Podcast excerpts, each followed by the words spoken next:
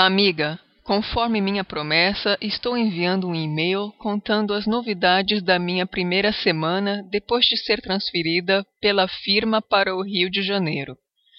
Terminei hoje de arrumar as coisas no meu novo apartamento. Ficou uma gracinha, mas estou exausta. São dez da noite e já estou pregada. Segunda-feira. Cheguei na firma e já adorei.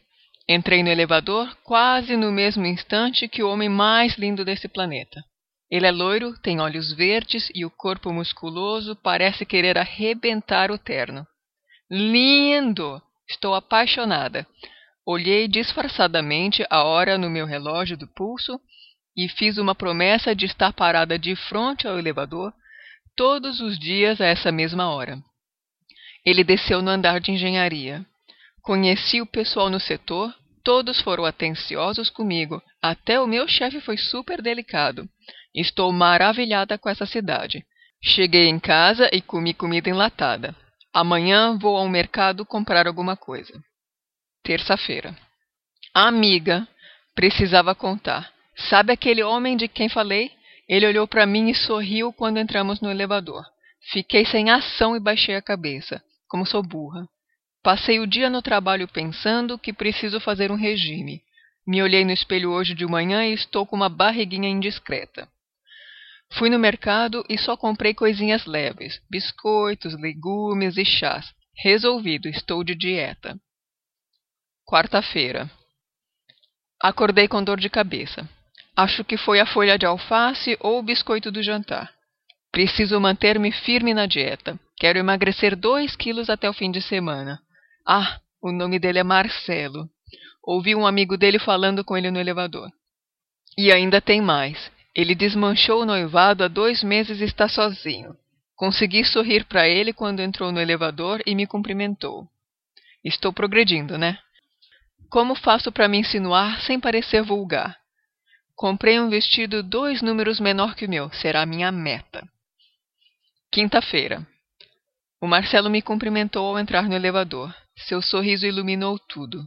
Ele me perguntou se eu era a arquiteta que veio transferida de Brasília e eu só fiz uhum.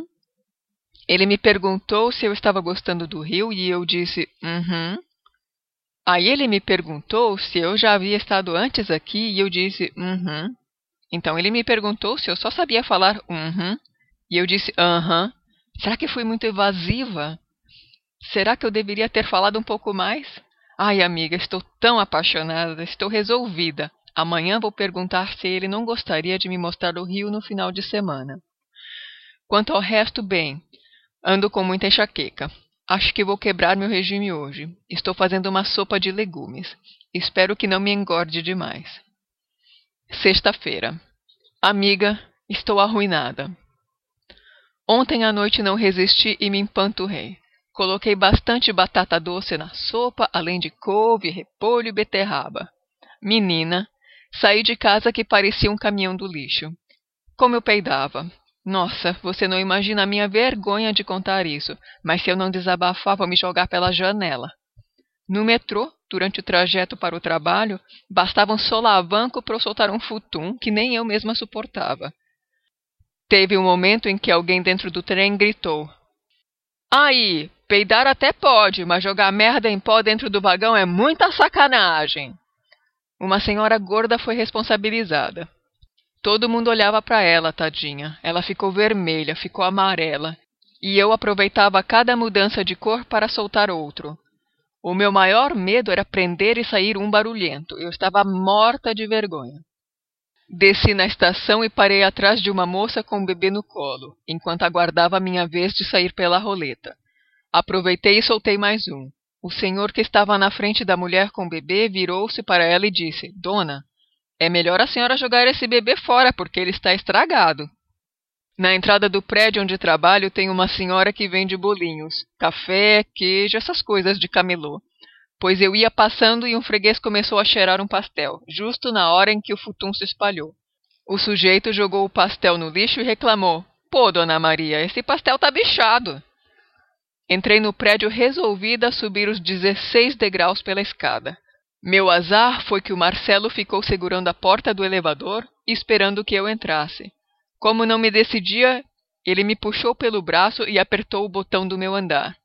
Já no terceiro andar ficamos sozinhos. Cheguei a me sentir aliviada, pois assim a viagem terminaria mais rápido. Pensei rápido demais.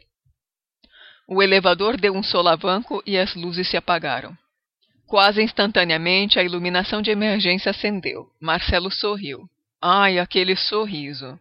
E disse que era a bruxa da sexta-feira, era assim mesmo, logo a luz voltaria, não precisava se preocupar. Mal sabia ele que eu estava mesmo preocupada.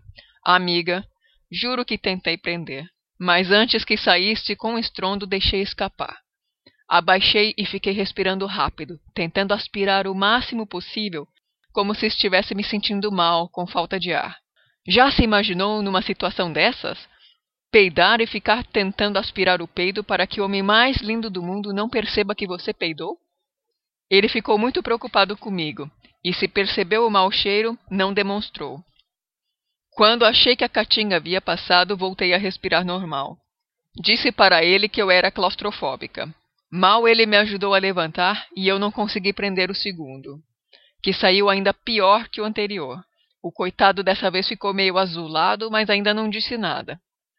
Abaixei novamente e fiquei respirando rápido de novo, como uma mulher em estado de parto. Dessa vez Marcelo ficou afastado, no canto mais distante de mim do elevador.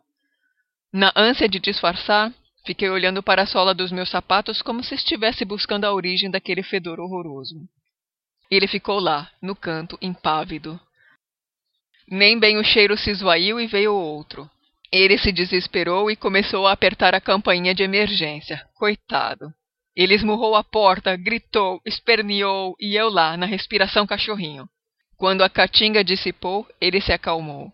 As lágrimas começaram a escorrer pelos meus olhos. Ele me viu chorando, enxugou meus olhos e disse: Meus olhos também estão ardendo.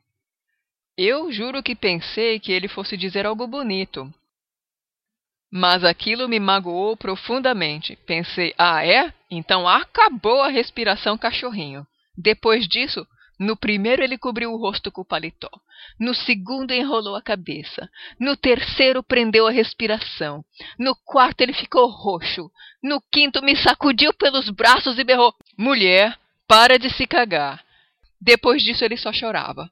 Chorou como um bebê até sermos resgatados quatro horas depois. Entrei no escritório e pedi minha transferência para outro lugar, de preferência para outro país. Apague este e-mail depois de ler, tá? Beijos da sua amiga Ana.